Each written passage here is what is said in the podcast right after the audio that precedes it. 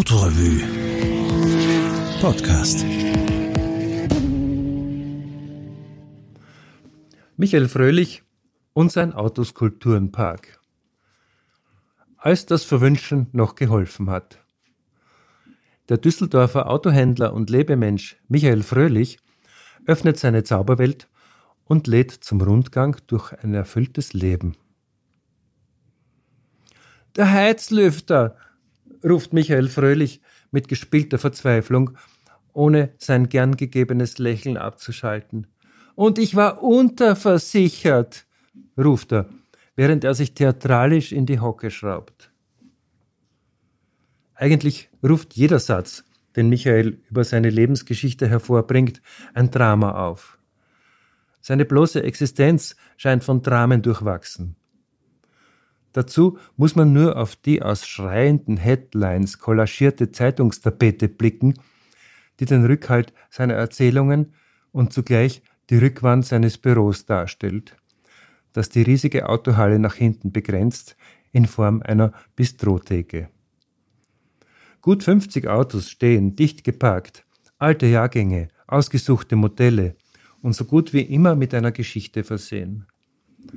Madonnas Auburn, Himmlers Wanderer, der 190 SL einer reichen Witwe, Nazischlampe, sagt Fröhlich, die das Auto als spätes Pfand einer romantischen Affäre betrieb. Doch erst müssen noch die Headlines verarbeitet werden. Heute kommt der Autokönig unter die Haube. Wir feiern Düsseldorfs abgefahrenste Hochzeit. Halbnackt Männer im Rathaus. Ich verkaufe Schummis Ferrari und den Auburn von Madonna. Russe kauft Hitlers Parade-Mercedes. Millionengeschäft mit Hitlers Auto. Aldi Karosse für Gaddafi? 50 Oldtimer in Schutt und Asche. Düsseldorfs Autokönig ausgeraubt. Fröhlich schon wieder lustig. Wir schieben uns durch die dicht geparkten Schönheiten. Neben einem lichtblauen Jaguar E ruht ein fast echter Mustang 350 GT zum Schnäppchenpreis. Ein rarer XK 120, den gerade ein Interessent inspiziert, der eigentlich was Viertüriges gesucht hatte, vielleicht General Francos Adenauer Mercedes zum Vorzugspreis von 98.850. You name it, you get it. Eigentlich bin ich ja nur ein Dealer schöner Träume, sagt Michael. Ich bringe Leute, die etwas suchen, zusammen mit jenen, die es haben. Bin so eine Art Kuppelpapa. Während Michael erzählt, während an einer Monitorstation neben einem künstlerisch gestalteten Tischfußballspiel DVDs mit Fernsehmitschnitten aus seinem Leben ablaufen, entschuldigt er sich dann und wann ins Handy, wobei es nur drei Telefonate benötigt, bis er verkündet. Heute ist ein guter Tag, Leute. Ich habe gerade einen DB5, also den James Bond-Typ von 1964, Mint Condition, um eine Million Dollar verkauft. Ist doch schön, nicht? Doch wir von der Autorevue sind hier, um sein Waldstück, eine pittoresk aufgeworfene Parklandschaft mit 50 zu morbiden Schönheiten verrotteten Sammlerfahrzeugen zu besuchen, mitten im Neandertal. Genau, genau über der weltberühmten Fundstelle. Doch erst muss noch ein wenig Business gemacht werden. Auf dem Monitorturm läuft zu unserer Unterhaltung gerade ein Mitschnitt aus der RTL-Show Das Leben der Superreichen. Und gerade sehen wir, wie ein Sportflugzeug versucht, in Reminiszenz an den Hubschrauberstand von Gunther Sachs über Brigitte Badots Villa, einen Sack voller Rosenblüten über den versammelten Hochzeitsgästen abzuwerfen. Beim ersten Versuch wäre er beinahe abgeschmiert. Dann hat er vergessen, den Sack zu öffnen. Die Blätter hätten doch einzeln herabregnen sollen, nicht als Sack runterplumpsen. Düsseldorfs Oberbürgermeister vollzieht Schnapszahltrauung, titelten die Headlines dazu. Am 10.10.2010 um 10.10 Uhr .10 sprach der Amtsträger die verbindlichen Worte, während zwei halbnackte Muskelmänner den Brautschleier hielten. Michael Fröhlich trug eine Fantasieuniform aus dem Internet und schien nicht immer ganz Herr der Lage. Was nicht peinlich genug war, wurde nach eigens dazu inszeniert, wie etwa die nächtliche Fotosession in den Bäumen mit der erotisch zwischen den Autowracks drapierten Braut Liliana. Immerhin war sie einst das jüngste Model von Victoria's Secret gewesen. Anschließend, als das Kunstwerk vor dem frisch Vermählten enthüllt wird, muss Michael den Ahnungslosen spielen. Das war ihm zuvor noch wesentlich besser gelungen, als es gerade zur Trauung ging. Fast wäre die Sache geplatzt, weil ich die Ringe im Fond eines der zehn vor dem Rathaus arrangierten Rolls-Royces vergessen hatte. Bei unversperrter Tür, man stelle sich vor. Er und die blondschöne Liliana Sabantina Vater Offizier aus St. Petersburg hat eine Skandinavierin aus Oslo flachgelegt. Sie sind in einem 1973er Silver Shadow, genannt Alltagsschlampe, angereist. Abenteuerlich verweste Karosserie, rudimentäre Innenausstattung, Relikt des großen Brandes von 2006, als die ganze Halle mit unwiederbringlichen Sammlerstücken abbrannte. Und ich gerade noch den verkokelten Silver Shadow als reparabel vorfand. Ein Kamerateam ist am anderen Ende der Leitung. Klar könnt ihr sonntags kommen, aber erst nach der Sendung mit der Maus. Da ist Pause. Wenn die fertig ist, ab 12.30 Uhr könnt ihr rein beim Tor und dürft von mir aus drehen, bis die Polizei kommt. Dann ist da noch die Geschichte mit dem Hotchkiss Kampfpanzer, den er günstig erwarb. Und eine Lücke in der Straßenfahrzeugzulassung nützend für den Normalverkehr anmeldete. Fröhlichs Erklärung heute. Es hat mir immer Spaß gemacht, Dinge zu tun, die als unmöglich galten. Meine persönliche Art von Bungee Jumping. Weniger Aufsehen, aber mehr Lob als für die Panzernummer erntete er für seine Anstrengungen, ein Elektroauto nach Tesla-Vorbild, also auf Lotus Elise-Basis, auf die Räder zu stellen. Wer schon, wie ich, so viele alte Autos zum Selbstzweck hat, muss der Welt auch etwas zurückgeben. So war meine Überlegung. Nach vielen gescheiterten Anläufen, er hatte die Angelegenheit unterschätzt, gelang ihm eine ideale Batterien-, Motoren- und Getriebekombination, von der er Fröhlich selber zugibt, dass er letztlich Glück dabei gehabt habe. Allerdings verkauft sich der Elektrus bei einem notwendigen Stückpreis von 240.000 Euro schlecht. Deshalb habe ich als billige Alternative den Virus konstruiert. Er würde nur 9.850 Euro kosten, doch keiner traut sich dran. Fröhlich vermutet, dass er mit seinen Ideen entweder zu früh oder zu spät dran war, doch nie zum richtigen Zeitpunkt. Das ist eine Sache, die ihn wirklich kränkt. Dabei hat er, wenn man den richtigen Betrachtungspunkt findet, eine Erfolgsgeschichte nach der anderen zu verbuchen. Zumindest insinuieren das so Zeitdokumente wie ein Filmbeitrag in einer Motorsendung, wo Dieter Quester, deklarierter Elektrofeind, den Elektrus zu fahren bekommt. Er wusste nicht, dass das Auto drei Gänge hat, ruft Michael dazwischen. Und prompt bemängelt Quester im Film, dass der Elektrus von unten heraus ein wenig schwachbrüstig sei. Er hatte immer nur den dritten Gang drinnen. Insgesamt aber war Quester sehr angetan, wie seine Pirouetten auf einem Gewerbeparkplatz beweisen. Immerhin, das Auto, völlig missbraucht und verdreckt, hat das alles gut weggesteckt. Alle meine Ersparnisse stecken in den Elektroautos. Man ahnt ja gar nicht, welche Misserfolge ich verbuchen musste. Aber das interessiert keine Sau. Ich bin ein Pechvogel. Immerhin kann ich sagen, einen Beitrag zur Elektromobilität geleistet zu haben. Fröhlichs scheinbare Naivität, etwa wie er den Schwachpunkt Design oder Marketing übersieht, hat etwas, wie es Selfmade-Männern typisch eignet. Vor allem, wenn man bedenkt, wie erfolgreich er seine zahllosen Unternehmungen tätigt, offenbar immer auf der Seite der Gewinnverbuchung. Geld scheint ihm tatsächlich wenig Rolle zu spielen, scheint eher DKT-Einsatz darzustellen, ohne den es eben kein Spiel gibt. Während wir durch die Halle wandeln, um Michael mit seinen eintrudelnden Kunden allein zu lassen, begleiten uns die Gedanken an Fröhlichs hochbetagte kranke Mutter, die hinter der Tür in einem Nebenraum liegt, zart, blass, kaum noch der Wahrnehmungen mächtig. Auch dies war der Regenbogenpresse einen reißerischen Beitrag wert. Umso mehr, als ein ehemaliger Mitarbeiter Fröhlichs diese Situation beim Gesundheitsamt angezeigt hatte. Michael ist der Meinung, dass die Nähe besser hilft als ein steriles Sanatorium. Dann und wann gehe ich rüber, umarme sie, und an der Art, wie ihr Blick aufgeht, sehe ich, dass sie mich erkennt und meine Liebe spürt. Sie hat mir das Nähen beigebracht. Nach der Musik, ich spielte ja in der Band von Marius Müller-Westernhagen als Schlagzeuger, war, so dachte ich, Mode die beste Methode, um an die Girls heranzukommen. Außerdem lag hier die Kohle. Ich nähte also bunte Lederjacken unter dem Namen Création Michel, riss man mir aus den Händen. Aber auch hier war ich für den großen Wurf zu früh dran. 20 Jahre später kam Versace mit solchen Jacken und räumte alles ab.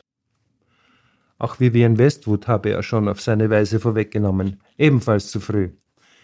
Ich bin ein richtiger Pechvogel nach dem Motto, knapp daneben ist auch vorbei. Jedenfalls wurde Michael Fröhlich auf diese Weise ein bisschen wohlhabend und kaufte sich die ersten Oldtimer. Aber ich wollte gar kein Autofritze werden. Ich bin nicht gierig. Ja, ich habe die Villa an der Côte d'Azur gehabt. Mein Sohn ist in Monaco geboren. Aber ich brauche das alles nicht. Ich habe mit eigenen Händen einige Häuser renoviert. Was ich nicht konnte, habe ich mir einfach angeeignet. So wie das Wissen für Elektroautos auch. Zuletzt habe ich ein historisch wertvolles Fachwerkhaus renoviert. Von Grund auf. Da war alles kaputt. Fünf Jahre lang habe ich um meine jetzige Frau gebaggert.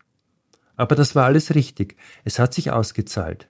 Das fühlt sich alles wahr an. Ich habe das richtige Leben gefunden. Nach dem Brand 2006 war er völlig abgebrannt. Der scheiß Hitler-Mercedes hat mich gerettet. Das Auto ging an einen russischen Oligarchen, der es in Zypern garangiert hat. Ihr Österreicher seid tolle Kunden. Heuer habe ich schon 15 Fahrzeuge nach Österreich verkauft und noch dazu mit einer Leichtigkeit. Der Mann aus Kärnten hat sich den 356 gar nicht angesehen, hat ihn per Vertrauen gekauft. Ich habe ihm eine Wette angeboten. Wenn er mit dem Auto nicht zufrieden ist, wenn es nicht so perfekt ist, wie ich glaube, kann er mir den Wagen kostenfrei zurückstellen lassen und bekommt eine Kiste Champagner von mir. Andersrum aber, wenn alles passt, möchte ich die Kiste. Nun, ich hatte die Sache schon fast vergessen. Da kommt eine Kiste Wölf Kiko bei mir angesegelt. Ist doch schön, solche Kunden zu haben, nicht wahr? Früher gab es so etwas wie Spleen, eine elegante Form gehobenen Außenseitertums ohne Erklärungszwang. Heute muss man etliche Dinge erklären, indem man sie zum Allgemeinverständnis als Kunstinstallation bezeichnet. Aber Kunst, das war gar nicht meine Idee, ich wollte einfach etwas tun, das über das Anhäufen von Geld hinausgeht. Da besaß ich dieses günstig erworbene Grundstück, also dachte ich, das muss man doch nutzen. Anfangs musste ich mir sogar Beschimpfungen gefallen lassen. Dabei wollte ich mir nur zu meinem 50. Geburtstag, der ins Jahr 2000 fiel, ein Denkmal setzen mit 50 Fahrzeugen desselben Baujahres wie ich. Neun Monate Niederkunft auf oder ab. Fahrzeuge aus jedem Erdteil der Welt. Sogar einen australischen Holden habe ich da. Und weil ich für den Citroën 11 CV so späten Baujahres bereit war, 100.000 Euro hinzublättern, hat der idiotische Vorbesitzer das Auto noch zerlegt, weil er dachte, da ist wohl ein Schatz drin versteckt. Ein Stück fehlt allerdings noch. Ich habe Fahrzeuge zu Land, zu Wasser dieses Boot aus Hongkong. Es ist mir schon so oft abgesoffen, jetzt habe ich es im Teich auf einen Betonsockel gestellt. Aber es fehlt noch die Luft, ein Flugzeug. Aber ich habe es im Kopf schon so gut wie fertig. Ein Doppeldecker von 1950. Er wird in den Bäumen montiert. Ich weiß schon genau, wo das Leitwerk über der Garage aufgehängt wird, damit es aussieht, als würde er gerade steil landen. Dann ist mein Projekt ganz fertig. Geht ja nicht von einem Tag auf den anderen. Ich hatte auch schon etwas vorgearbeitet. Der erste Bericht war schon 1997 im Magazin Focus. Inspiriert wurde ich ursprünglich von diesem fantastischen Bildband Sleeping Beauties, der 1986 bei Halvard Schrader erschien. Da war ich hin und weg. Aber der Platz damals war nicht öffentlich. Der legendäre Mensch namens Peer ließ nur einen Fotografen rein. Hier ist Michael Fröhlich wesentlich großzügiger. Gegen Voranmeldung kann jeder gegen geringes Entgelt rein, außer es läuft gerade die Sendung mit der Maus. Dann sitzen Michael und seine Liliana, im Idealfall bei Schönwetter, am künstlichen Teich und blicken auf die kalten Monitoraugen des Wasserfallmonsters, worin die Sendung läuft. Seit Liliana einen Beitrag über moderne Textilien gesehen hat, ist sie auch ganz begeistert von der Sendung mit der Maus. Sie will demnächst nach China gehen, um dort Textiltechniken zu stieren. Nachsatz. Sie ist eine tolle Frau. Mal nicht so eine Spesentussi wie die meisten anderen. Also, wie hat man die Idee des Verkommenlassens musealer Kraftfahrzeuge öffentlich aufgenommen? Anfangs wurde ich so angefeindet, dass ich sogar eine Gerichtsverhandlung durchstehen musste wegen illegaler Schrottdeponie. Es gab einen Lokaltermin im Park. Immerhin war der Richter so verständnisvoll, dass er die Sache als Kunstinstallation anerkannt hat, weil die Fahrzeuge ja künstlerisch arrangiert sind ob er alle Betriebsstoffe vorher entfernt habe? Ich habe erstens Jura, zweitens Philosophie studiert, bin zwar keine grüne Socke, aber wenigstens als Landei auf einem Bauernhof aufgewachsen, also habe ich jedes Differential gelehrt. Und die technischen Hauptaggregate, also Motor, Antrieb, Getriebe etc., habe ich ohnehin ausgebaut und verschenkt. Kaum können wir Michael aus der Stadt hinaus folgen, der seinem Elektrus freien Rheostat lässt, und schließlich verschwindet er samt Auto hinter den Gitterstäben eines automatischen Tores, um erst die Hunde wegzusperren. Zu Fuß durch das Herbstlaub wartend eröffnet sich uns eine herbstliche Ideallandschaft mit Wracks, ein verwunschenes Vexierbild zwischen Herbstlaub, Moos und Bäumen, das erst bei genauem Abscannen der Landschaft alle Schönheit preisgibt und erst durch Michaels erklärenden Kommentar werden Dimensionen der Erinnerung deutlich. Hier ist meine Nordschleife. Mit dem XK 120 hier habe ich den Histocup 1984 gewonnen. Und den Porsche 356, dessen Fahrer mich damals im Rennen am meisten drangsaliert hat, habe ich dann gleich dazu gekauft. Das war meine erste Installation. Hier der Asphalt, der sich oben zur Steilkurve aufwirft. Australien ist mit einem Holden vertreten. Das Auto hat 100 Dollar gekostet, aber für den Transport musste ich 2000 auslegen. Nebenbei erklärt Michael, dass wir uns gerade über der berühmten Neandertaler Höhle befänden. Allerdings sei die Fundstätte schon seit Jahren zugemauert. Das Grundstück habe ich vor 35 Jahren günstig von der RWK, der Rheinisch-Westfälischen Kalkwerke AG, erworben ist 20.000 Quadratmeter groß. Also bewegen wir uns noch einiges voran, zum Beispiel an dem Pfauenkäfig vorbei, der einst zum Potsdamer Schloss gehört habe, den er aber bei einem Zirkus entdeckte als Teil einer waghalsigen Hochseilnummer. Darin hat er das legendäre Motorradauto Velorex aus DDR-Zeiten untergebracht. In den ersten drei, vier Jahren passierte gar nichts hier. Die Autos sahen lediglich ungewaschen aus. Doch plötzlich ist die Natur so wusch drüber gegangen. Die Korrosion setzte ein, die kleinen Käferchen kamen, das Moos. Teilweise habe ich mit etwas Milch nachgeholfen, die hat den Prozess beschleunigt. Ob schon etwas entwendet wurde? Kaum. Aber ja, die Emily des Silver Race aber diese Dinge wie etwa das ML-Emblem am Brezelkäfer, so etwas steigt natürlich rasant im Wert. Was er nicht erwähnt, zwei Schäferhunde durchstreifen das Gelände, wenn es abgesperrt ist, so dass er sich wegen nächtlicher Eindringliche keine Sorgen machen muss. Wir nähern uns dem Phantom 5 von Queen Elizabeth. Seine Aufschrift Fuckingham Palace sei als eine Art Sozialkritik an den damaligen Skandalen zu verstehen, die sich im Fond weiter vertieft, wo eine Prinz Charles Figur sitzt, neben einer Sexpuppe, der freilich schon lange die Luft ausgegangen ist. Mit tieferem Ernst betrachten wir einen von Hans Ledwinker konstruierten Tatra 87 mit Heckflosse, einst betrieben von einem luftgekühlten V8. Ja, das war damals ein richtiges Zukunftsauto, konzidiert Michael. Bei einem russischen Papier angelangt, fällt das Gesprächsthema auf Oberst Kalaschnikow, der noch im hohen Alter davon schwärmte, wie reich er schon in frühen Jahren dank seiner Erfindung geworden sei. Ich hätte mir zehn Papieras kaufen können. Nachdenkpause. Nein, elf. Michael Fröhlich arbeitet mit einer Aktion zusammen, die bedürftigen oder kranken Menschen Wünsche erfüllt. Denn ein Besuch in Fröhlichs Zaubergarten gehört zu den Erlebnissen, die nicht mit Geld gerechnet werden. Auch Fotoclubs zählen zu den begeisterten Gästen. Herbst ist sicher die schönste Zeit hier, meint Michael, wiewohl der Frühling schon eine erstaunliche Wirkung hat. Wenn das frische Grün einsetzt vor dem Rostbraun der Autos, das wirkt so unwirklich wie eine Fotomontage. Am schlimmsten sind Jänner und Februar. Dann sieht das aus wie die Apokalypse, als wäre ein Atomkrieg drüber gefegt. Deutlich fröhlicher wirkt sein in verschiedenen Stilen errichtetes Anwesen ein bisschen Goetheanum, ein bisschen thailändisch, ein bisschen südfranzösisches Carcassonne.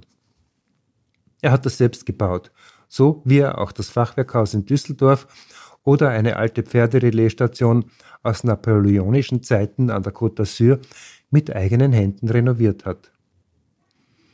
Michael erzählt von der Jugend im Vierkanthof, von seinem selbstgebastelten Seifenkistenauto, vom ersten 2CV, vom Glück einfacher Verhältnisse und dem Glück der Einfachheit generell.